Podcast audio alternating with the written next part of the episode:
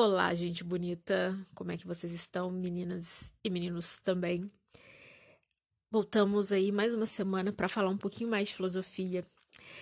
E essa semana, o que a gente vai falar sobre filosofia é praticamente a primeira aula de filosofia. Eu, eu particularmente, como professora, gosto de dar isso sempre na primeira aula, porque é importante para até para o aluno se situar um pouco sobre a filosofia e se colocar como filósofo.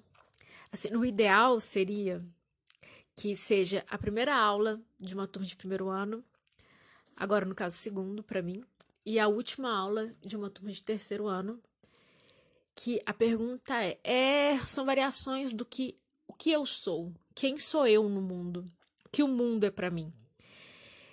Geralmente a gente tende a responder essa pergunta sempre usando termos psicológicos, biológicos, sociológicos, mas não filosóficos. E é isso que a gente tem que. A filosofia vai te aprender. Vai te aprender, não, né? A filosofia vai te dar as ferramentas para você poder conseguir responder essa, essas, essa questão de uma forma clara.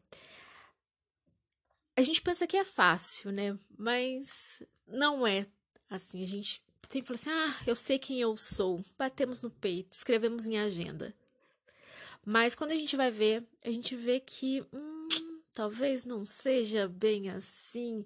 É difícil falar de si mesmo, é difícil de escrever e perguntar: nossa, peraí, quem eu sou? Quando a gente se indaga, a resposta não é tão simples e não vem tão fácil.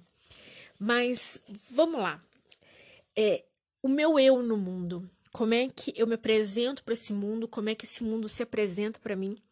É, eu acho legal a gente começar esse papo falando sobre o Sócrates. O Sócrates ele usava sempre uma, uma frase que estava no oráculo de Apolo, se não me engano, de Delfos. O oráculo era tipo é um templo de que predizia o futuro, te dava vaticínios sobre questões de deveras importante para a sociedade grega. Tinha sempre lá a, a Pitonisa, que era a sacerdotisa do, do oráculo, dependendo de qual lugar que for, chama também a, a Sibila, que também é, é, um tipo de sacerdotisa que conseguia prever o futuro. Quer ver uma forma de vocês conseguirem entender que, o que, que eu estou falando desse oráculo? Quem já viu o filme 300, que o Leônidas vai lá nos sábios da cidade de Esparta para perguntar se ele pode, se ele vai ou não para a guerra, aí tem a menina lá toda diáfana, balançando lá nos panos lá, que ela fala assim: não, você vai perder a guerra. E ele fica meio bravo com ela. Aquilo ali, aquilo ali é um oráculo Aquilo ali é uma pitonisa, é uma pessoa que prediz. Mas enfim, tava lá no, no oráculo de. Esse oráculo de Apolo, do templo de Apolo, tinha lá uma frase que era: Conhece-te a ti mesmo. E isso, de uma certa forma, ela explica bem a filosofia socrática, porque o Sócrates falava que uma vida que não é refletida não é uma vida que vale a pena ser vivida. Ou seja, você tem que parar e pensar quem é você, o, como você é, aparece para o mundo, como as pessoas te veem. A gente tem essa mania de falar assim: ah, a opinião dos outros não me importa. Não é que a opinião dos outros não te importa, mas é necessário fazer um pouquinho, às vezes, de, de autocrítica. É necessário a gente vir, às vezes, em socorro para se colocar no lugar do outro e avaliar as nossas ações também, que não é sempre preto no branco, não nem todo mundo é 100% claro que não em situações limites, né? Estamos falando de situações corriqueiras do dia a dia, do cotidiano, que a gente às vezes coloca como vítima. Ai, fulano é tão falso comigo. Ai, o que eu fiz para merecer tanto desprezo? As, a gente gosta de achar que não, mas às vezes a gente também tem um, um pezinho lá nesse quê de, de ter feito alguma coisa. As suas ações não são ações totalmente é, sem, sem culpa. Não é, não é nem culpa o que eu quero dizer. É que as suas ações afetam os outros e os outros vão ter uma percepção daquilo. E a gente quando a gente não reflete na nossa, a gente não reflete a nossa vida, a nossa existência, quem a gente é, quais são os nossos defeitos, quais são as nossas qualidades, o que deixa a gente irritado, o que deixa a gente feliz. É saber por que, que você está irritado, saber reconhecer porque um comportamento seu. Quando a gente não reflete nisso, a gente sempre vai se colocar como vítima. Às vezes a gente é vítima também, mas às vezes a gente só é, recebe uma resposta daquilo que a gente faz também. Ou às vezes a gente procura aquilo. É, um exemplo, adoro dar exemplos da minha vida. Eu, eu adoro falar que eu não dou sorte no amor. Mas aí depois, quando a gente para e reflete, eu paro e penso, falei assim, não, mas também eu me saboto, né? Eu adoro, adoro me sabotar, adoro fazer alguma coisa para depois falar assim, ai, não me merecia. Porque a gente tem essa tendência, né, de fazer isso. O Descartes também, continuando falando dentro aí da tradição filosófica, o Descartes também, ele vai falar muito desse, desse lugar, desse eu no mundo, que aí vem a questão do, do penso, logo existo, as coisas têm que existir para mim, nesse mundo que se está criando, esse quem eu sou. É, quando ele chama a gente para pensar, para a dúvida metódica dele, ele também te coloca isso. Por causa que se você vai falar que nem tudo a gente tem que provar que as coisas estão existindo ao nosso redor, a gente também tem que provar que o que a gente é, aquilo realmente existe e não é fruto de, como ele diz, de um gênio maligno. E os dois mais modernos, que é o Heidegger e o Sartre, a gente pode ver que são, são filósofos de quem eu já falei, com quem vocês já tiveram contato. É, o Sartre é o famoso, né? É, o inferno são os outros. A minha liberdade, ela é minha essência. Eu sou livre no mundo para ser quem eu quiser, mas eu não gosto tanto assim dessa liberdade. E aí entra esse novamente essa pergunta, esse quem eu sou, no, na filosofia do Sartre, ele vai falar assim: o homem, ele, a gente não gosta dessa responsabilidade, a gente não quer saber quem a gente é, porque saber quem a gente é dentro da filosofia sartriana é assumir responsabilidade pelos nossos atos. E para o Heidegger, o, esse quem eu sou aparece sempre me mostrando o meu lugar no mundo. O, o mundo vai existir para mim através das minhas ações, porque eu sou um feixe de possibilidades.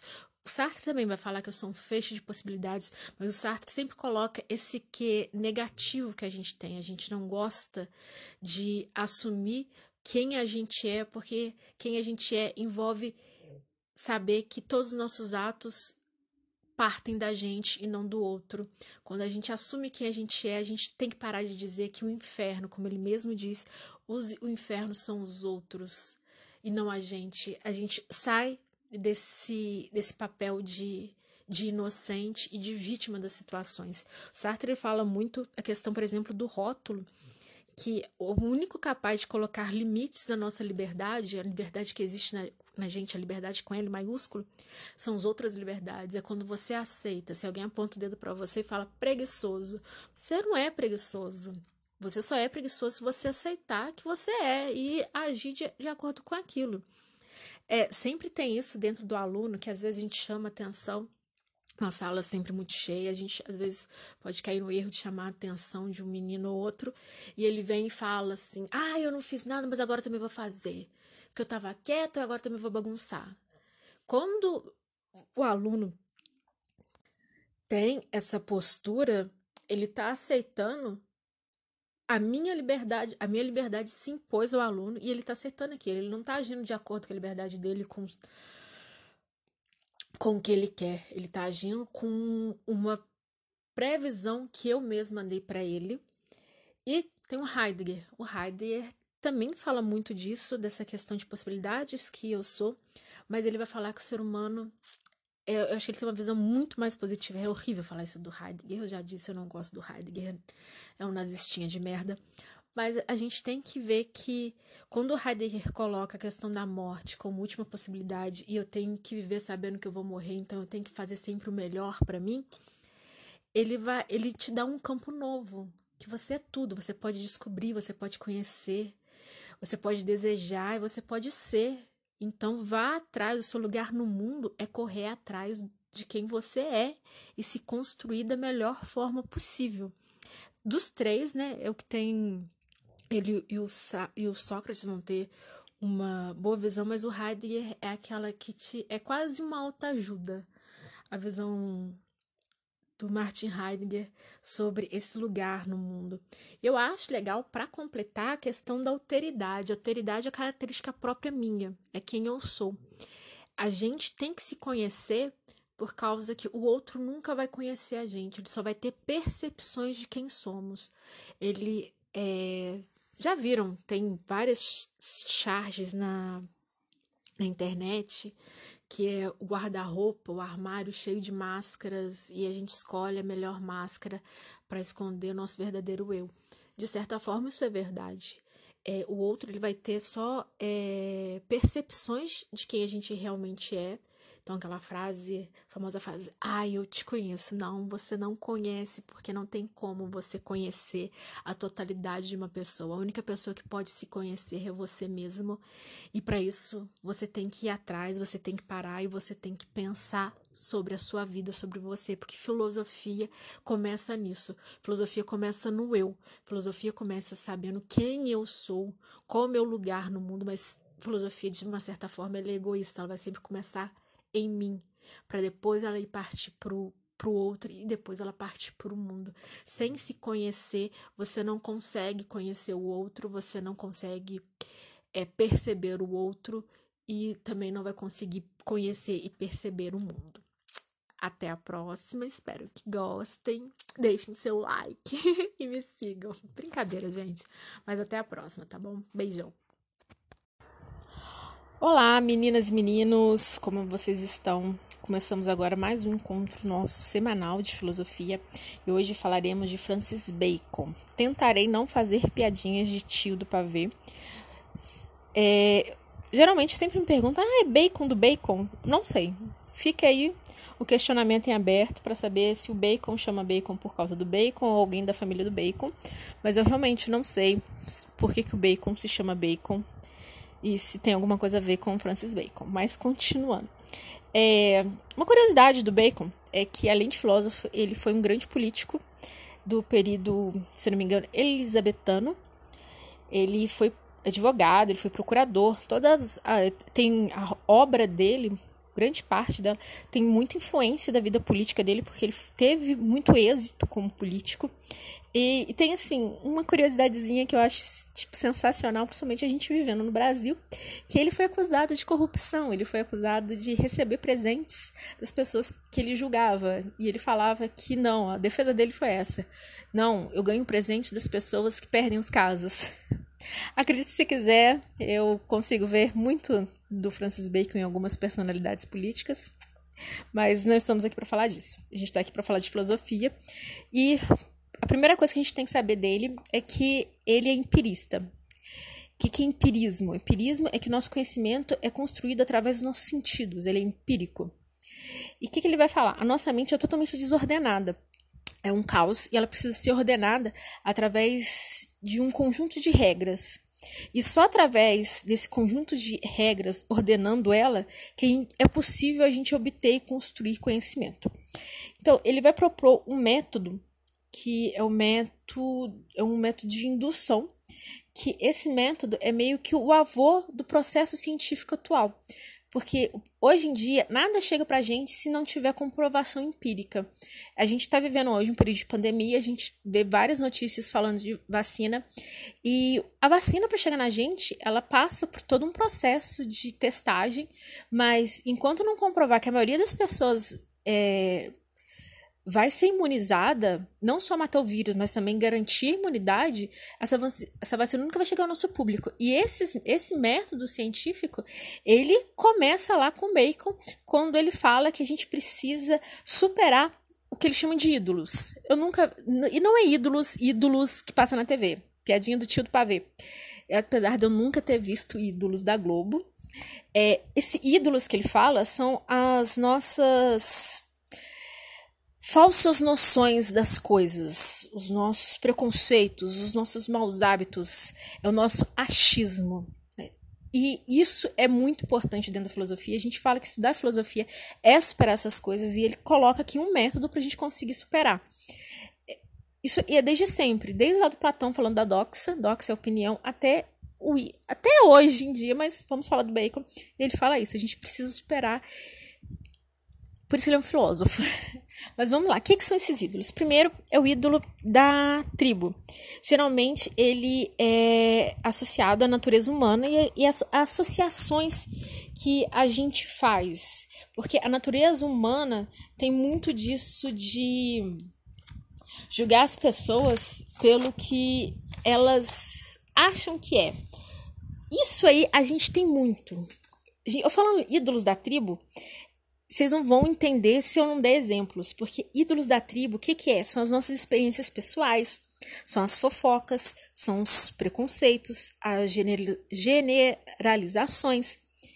É, é a mesma coisa, tipo, eu, eu até vi eu vejo muito isso no Facebook, tipo, ah, fulano assim, ah, nossa, fulano está sofrendo, mas eu passei pela mesma situação e eu não sofri. Sabe aquela noção que a gente, que às vezes a gente, os outros também tem, de achar que é o umbigo do universo?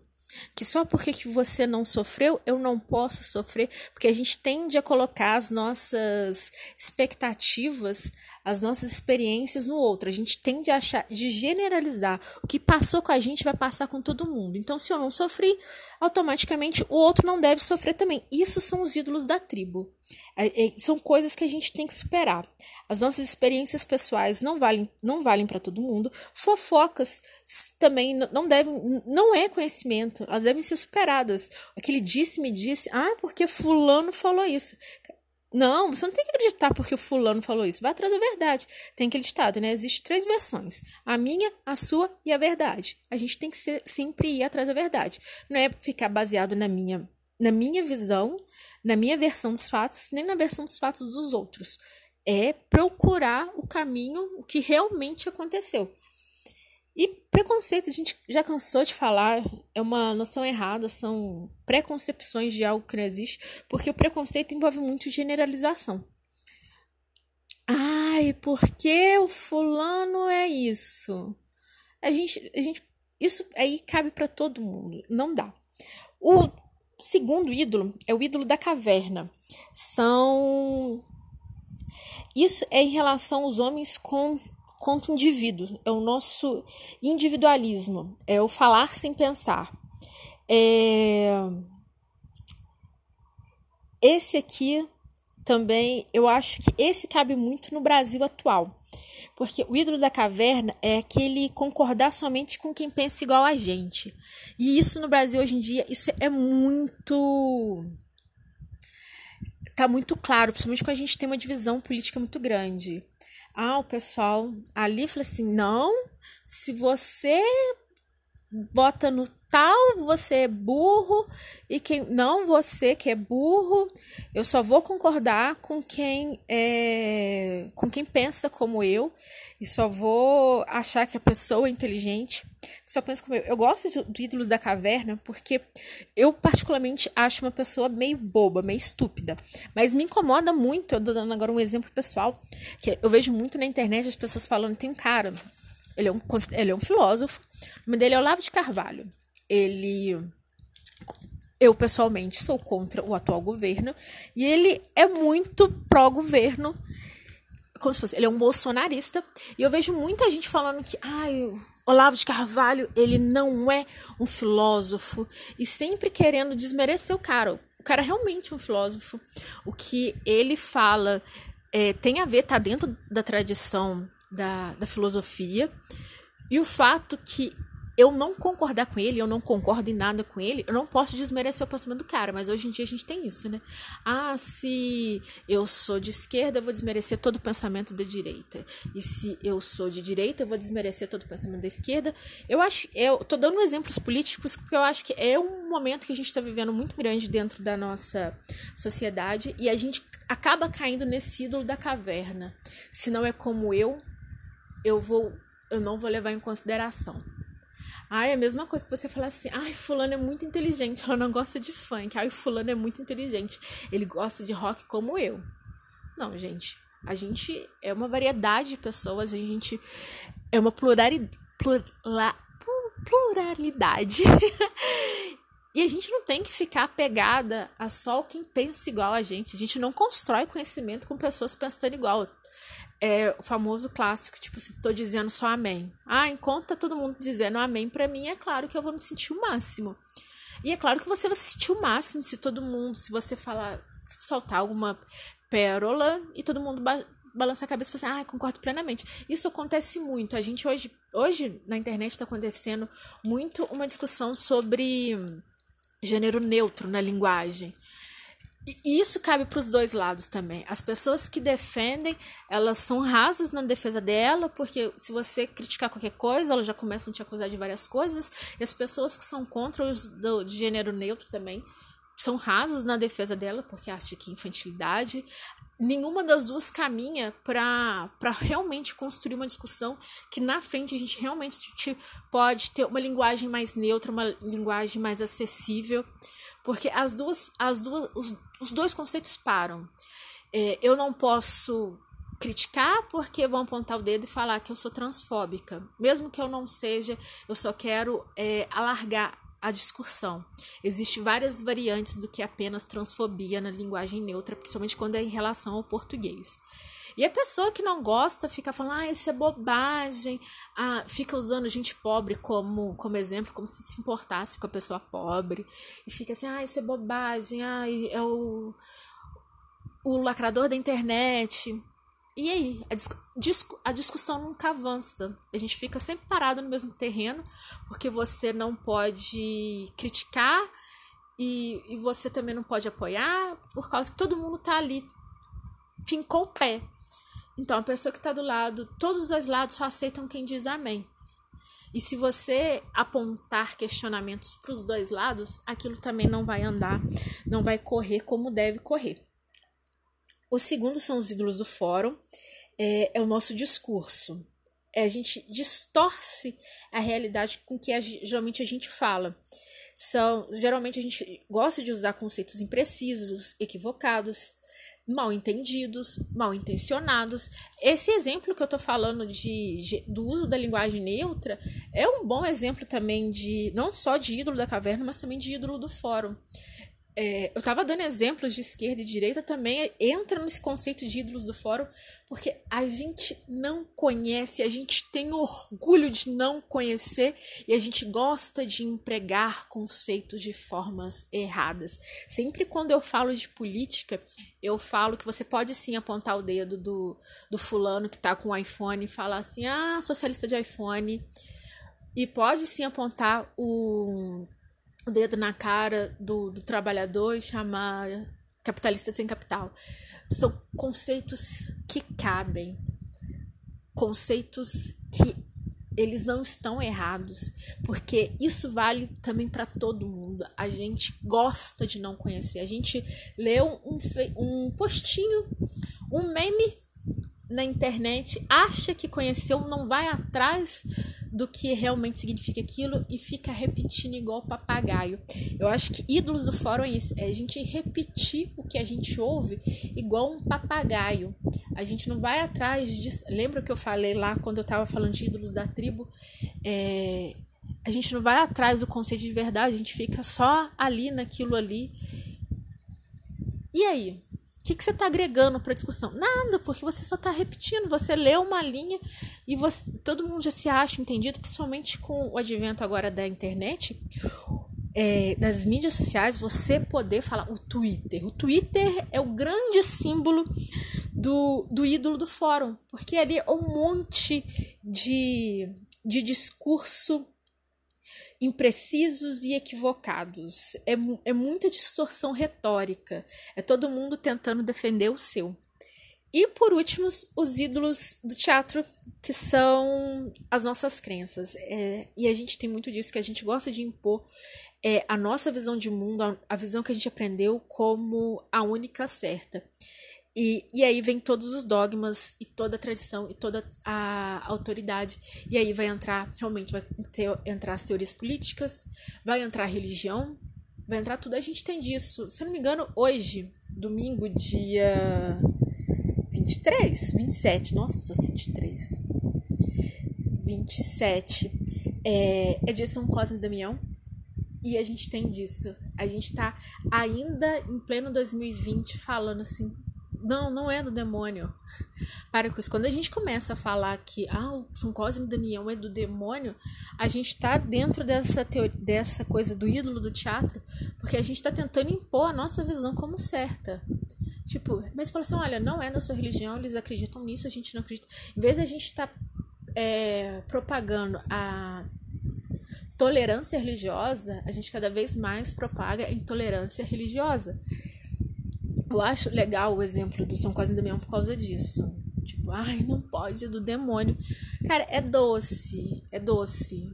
Se a sua religião não acredita naquilo, não fala que, não demoniza, só fala assim, não é algo que acreditamos, respeitamos quem acredita, mas não é algo nosso, respeitem o nosso lado e respeitaremos o seu. Mas essa coisa de demonizar o outro é muito feio. Também é muito feio o outro lado falar que, tipo assim, ah, aos burros, aos controlados, e, tipo assim, também de uma outra forma, né, demonizar também quem fica falando isso.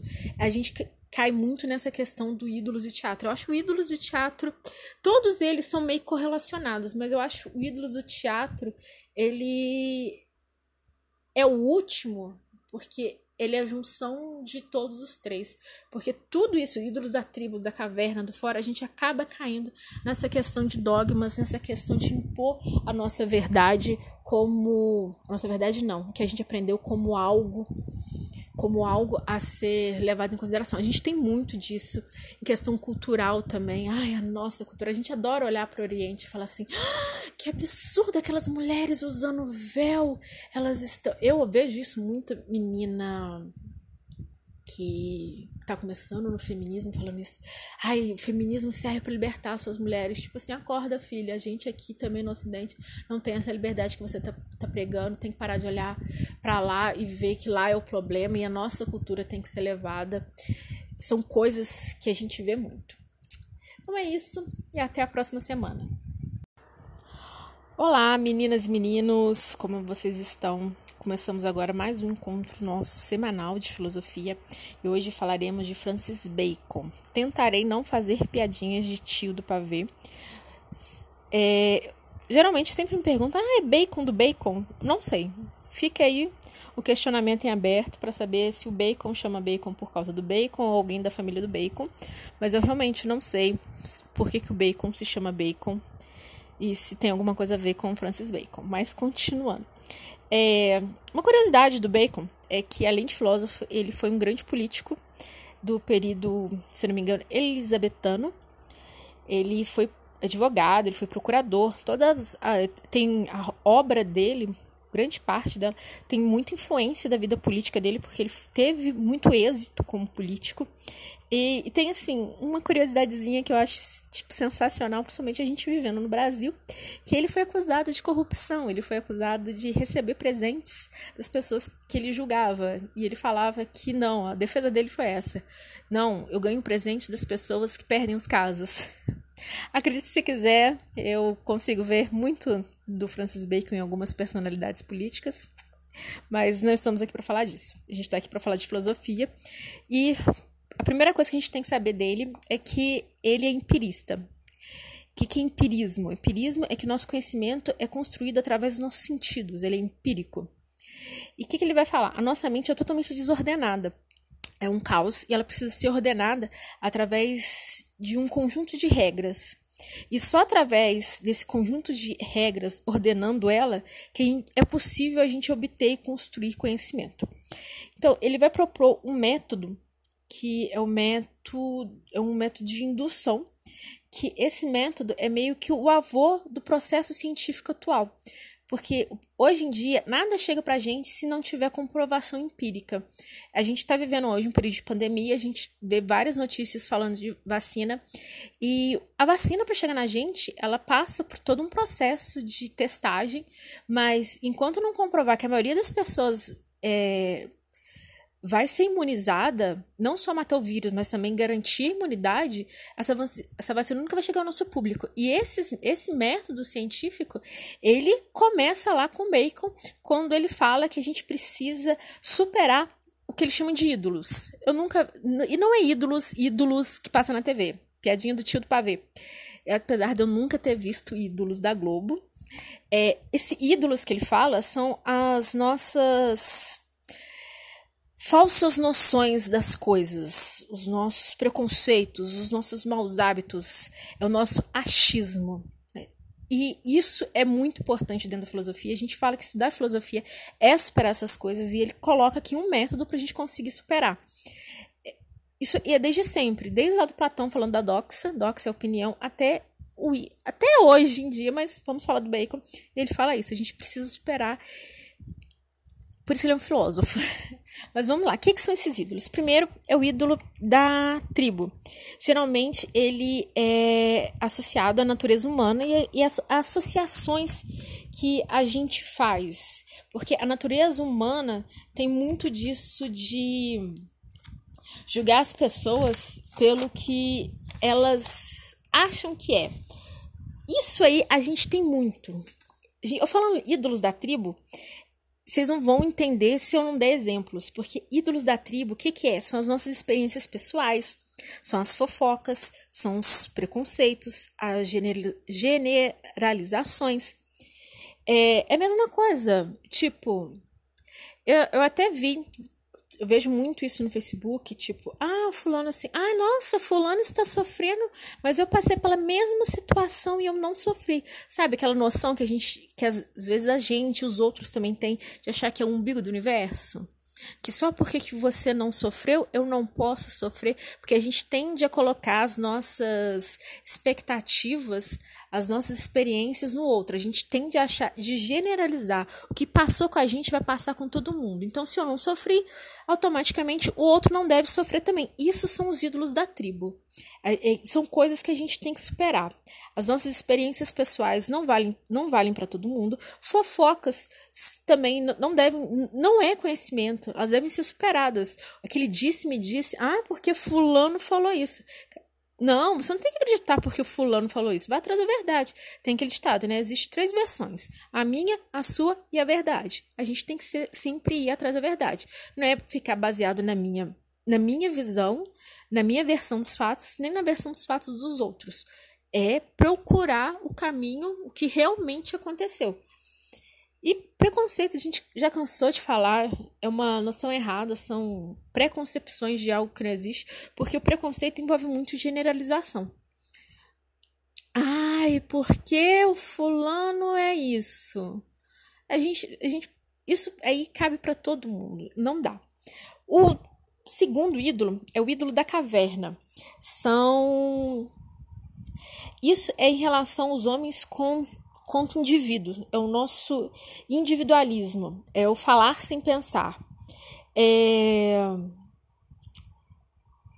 Esse aqui também, eu acho que esse cabe muito no Brasil atual, porque o ídolo da caverna é aquele concordar somente com quem pensa igual a gente. E isso no Brasil hoje em dia, isso é muito tá muito claro, principalmente quando a gente tem uma divisão política muito grande. Ah, o pessoal ali falou assim: não, se você bota no tal, você é burro, e quem não você que é burro, eu só vou concordar com quem é, com quem pensa como eu, e só vou achar que a pessoa é inteligente só pensa como eu. Eu gosto de Ídolos da Caverna porque eu, particularmente, acho uma pessoa meio boba, meio estúpida. Mas me incomoda muito, eu tô dando agora um exemplo pessoal, que eu vejo muito na internet as pessoas falando: tem um cara, ele é um, ele é um filósofo, o nome dele é Olavo de Carvalho.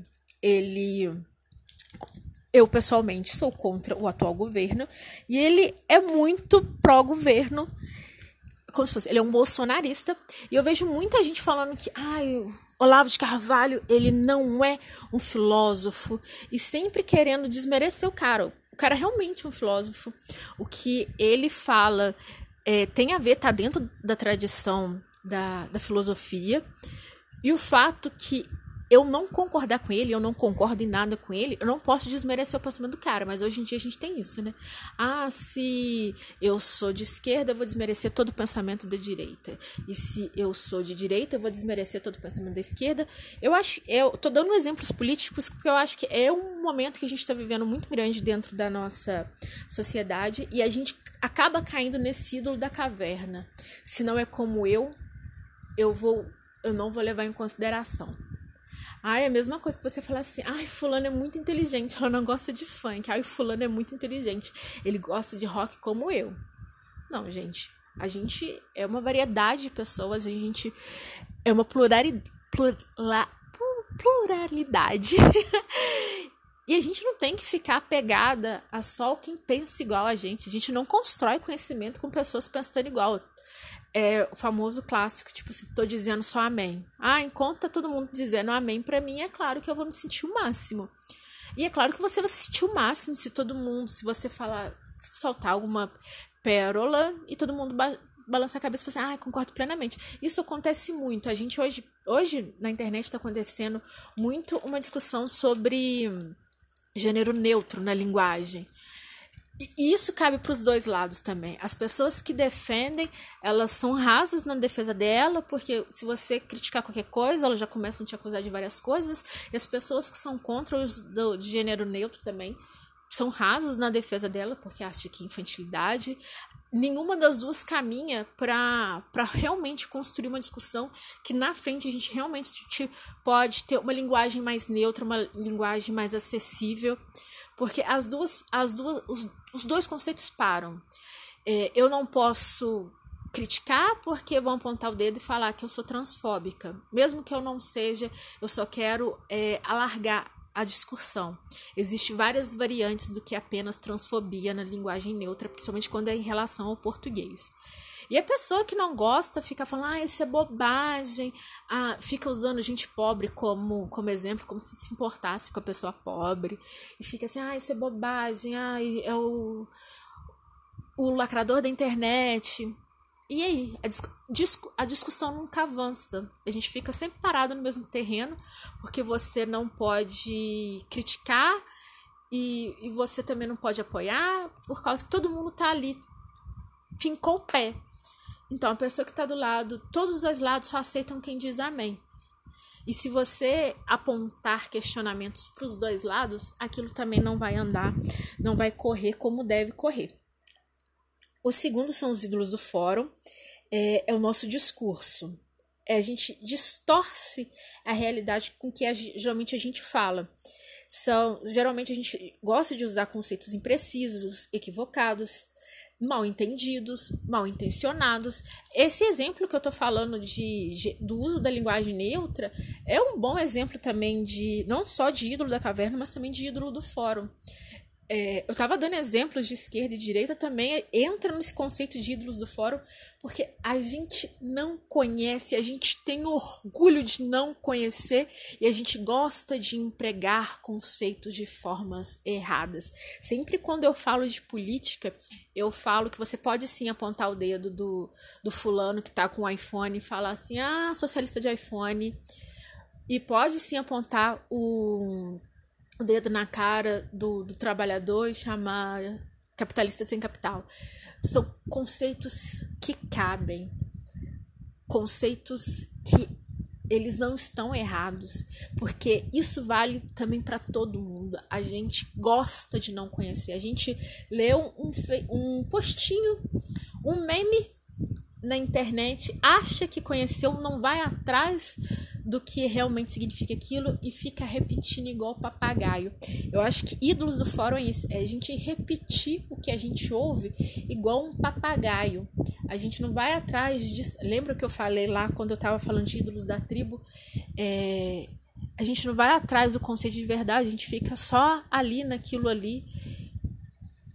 E aí? Que, que você está agregando para a discussão? Nada, porque você só está repetindo. Você lê uma linha e você, todo mundo já se acha entendido, principalmente com o advento agora da internet, é, das mídias sociais, você poder falar o Twitter. O Twitter é o grande símbolo do, do ídolo do fórum, porque ali é um monte de, de discurso imprecisos e equivocados. É, é muita distorção retórica. É todo mundo tentando defender o seu. E por último, os ídolos do teatro, que são as nossas crenças. É, e a gente tem muito disso, que a gente gosta de impor é, a nossa visão de mundo, a, a visão que a gente aprendeu como a única certa. E, e aí vem todos os dogmas e toda a tradição e toda a autoridade.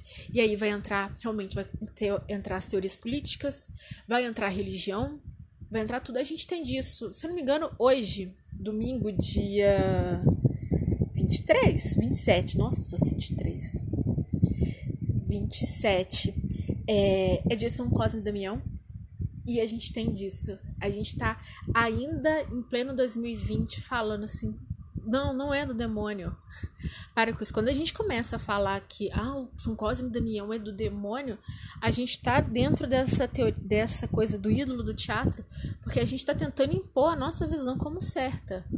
Tipo, mas fala assim: olha, não é da sua religião, eles acreditam nisso, a gente não acredita. Em vez de a gente estar tá, é, propagando a tolerância religiosa, a gente cada vez mais propaga a intolerância religiosa. Eu acho legal o exemplo do São Cosme e Damião por causa disso. Tipo, ai, não pode, é do demônio. Cara, é doce, é doce. Se a sua religião não acredita naquilo, não fala que, não demoniza, só fala assim, não é algo que acreditamos, respeitamos quem acredita, mas não é algo nosso, respeitem o nosso lado e respeitaremos o seu. Mas essa coisa de demonizar o outro é muito feio. Também é muito feio o outro lado, falar que, tipo assim, ah, aos burros, aos controlados, e, tipo assim, também de uma outra forma, né, demonizar também quem fica falando isso. A gente cai muito nessa questão do ídolos de teatro. Eu acho o ídolos de teatro, todos eles são meio correlacionados, mas eu acho o ídolos do teatro, ele é o último, porque ele é a junção de todos os três. Porque tudo isso, ídolos da tribo, da caverna, do fora, a gente acaba caindo nessa questão de dogmas, nessa questão de impor a nossa verdade como. A nossa verdade não, o que a gente aprendeu como algo como algo a ser levado em consideração. A gente tem muito disso em questão cultural também. Ai, a nossa cultura. A gente adora olhar para o Oriente e falar assim: ah, que absurdo aquelas mulheres usando véu. Elas estão. Eu vejo isso muito, menina que tá começando no feminismo falando isso. Ai, o feminismo serve para libertar suas mulheres. Tipo assim, acorda, filha. A gente aqui também no Ocidente não tem essa liberdade que você tá, tá pregando. Tem que parar de olhar para lá e ver que lá é o problema e a nossa cultura tem que ser levada. São coisas que a gente vê muito. Então é isso e até a próxima semana.